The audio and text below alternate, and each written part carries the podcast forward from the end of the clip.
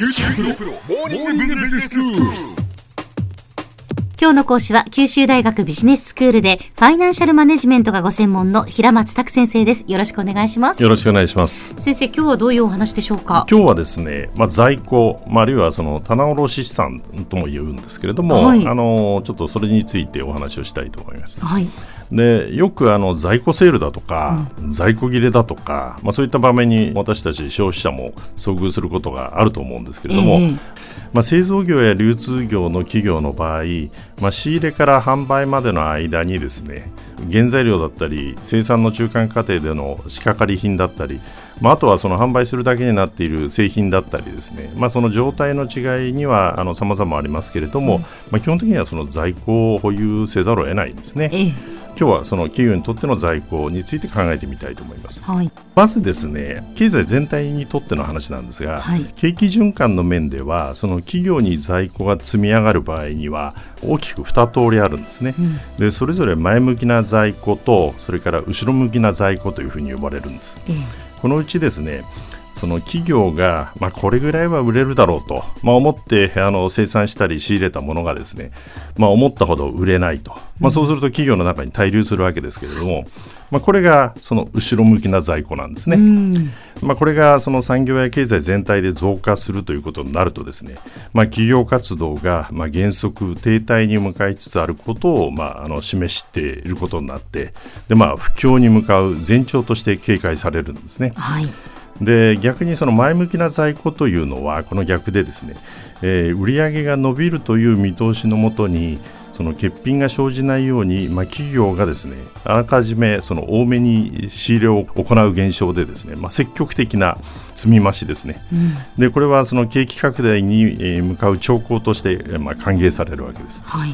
で景気がまあ公共、不況と循環するのと、まあ、あの並行して、まあ、あるいはあの若干先行してですね、まあ、在庫の水準もまあ上下を繰り返すことから、まあ、在庫循環と呼ばれたりもするんですね。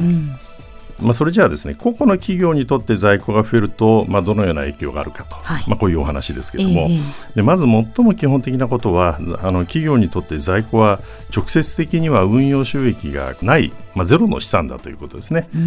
で一方、その在庫を抱えるということはですねそれを賄うための資金調達コストがかかるんですね。ええ。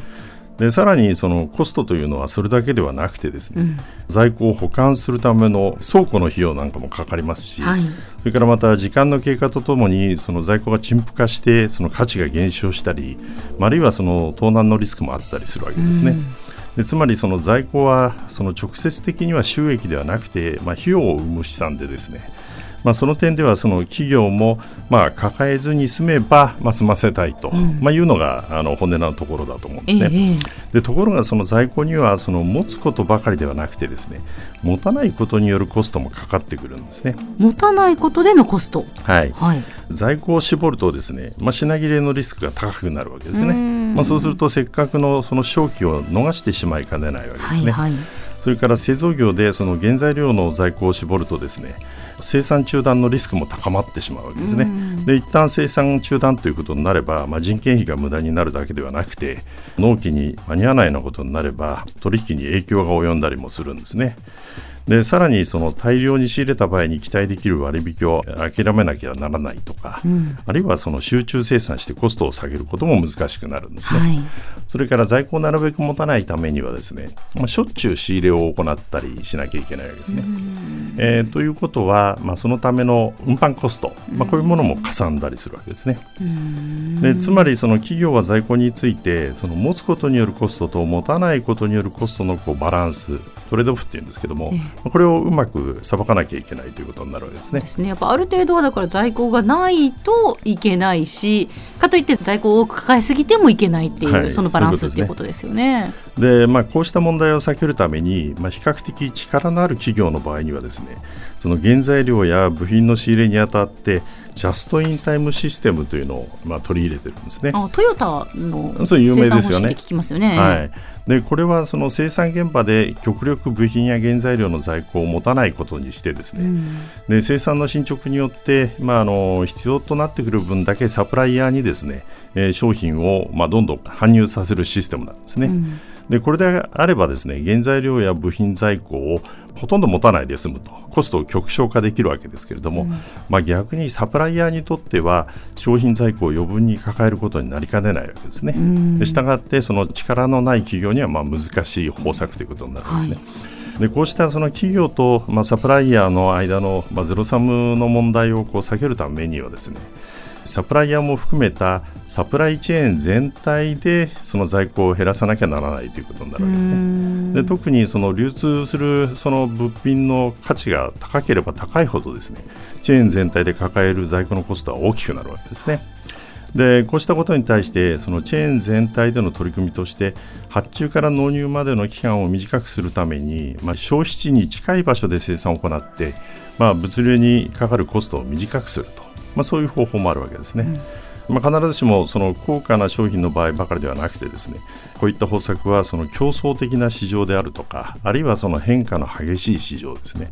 えー、陳腐化の早い、えーまあ、商品などの場合にですねこういったことは心が開けられるということがあります。はい、でもう一つその極端に在庫を減らす方法としてですね注文生産に移行するっていうのがあるわけですね。うん、で例えば車で言えばそのスペックであるとか色などについて、まあ、お客さんの注文を受けてから生産することにしてそうすれば、えー、ディーラーは完成品の在庫を持たないで済むわけですね。えー、でしかしこの場合その注文から納車まで何週間もお客さんに待ってもらわなければいけないことになるわけで場合によっては他のメーカーにですねお客さんが流れてしまうことにもなりかねないわけですね。そうですね、えー、でこのようにその在庫は経済全体では景気循環の中での、まあ、方向性を示すサインという面を持つとともにですねえ企業における管理をめぐっては、まあ、その企業の,、まあ、あの経営のこう効説、うまさですね、まあ、これを示す、まあ、基本的な活動ということができると思います。では先生今日のまとめをお願いします。はい、まあ、在庫は経済や産業全体にとってはその水準の変化が景気の方向性を先行的に示す重要な指標であるとともに個々の企業にとっては持つことによるコストと持たないことによるコストの間のトレードオフをどうバランスさせるかで、まあ、業績にも大きな影響を与えかねない、まあ、重要な要素ということが言えます。今日の講師は九州大学ビジネススクールでファイナンシャルマネジメントがご専門の平松卓先生でした。どうもありがとうございました。どうもありがとうございました